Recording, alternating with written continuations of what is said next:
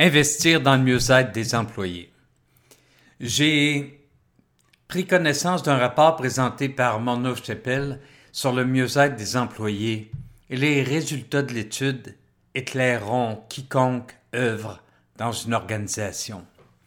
À la question les employés accordent-ils réellement de l'importance aux investissements visant à favoriser la santé mentale et le mieux-être au travail?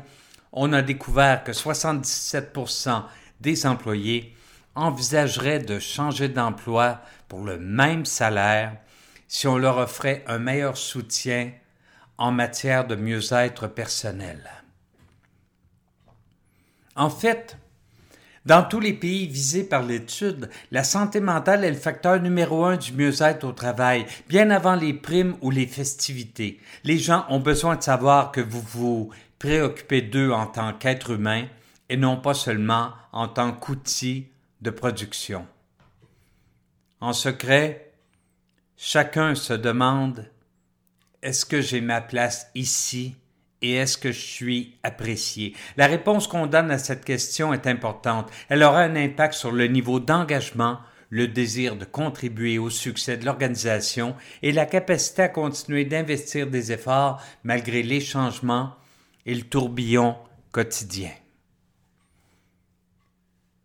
Il est possible de réduire de 15 à 33% les coûts associés à la santé psychologique en mettant en place des politiques et des programmes efficaces, selon Morneau Scheppel.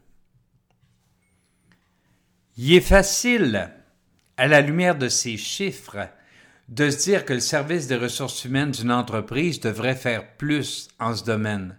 Mais c'est pousser les responsabilités dans la cour des voisins. C'est à chaque niveau de la hiérarchie qu'il faut se soucier du mieux-être des gens. Les superviseurs, les gestionnaires et les contremaîtres ont tous une responsabilité.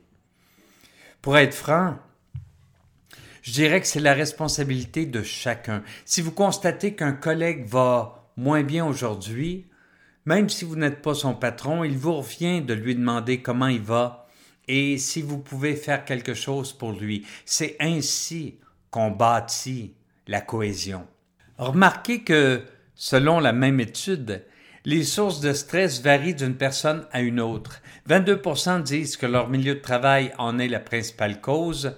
21% l'imputent à leurs problèmes financiers, 19% disent qu'il s'agit de problèmes personnels et 15% font référence à des troubles physiques. Vous souhaitez avoir un milieu de travail sain qui favorise votre croissance?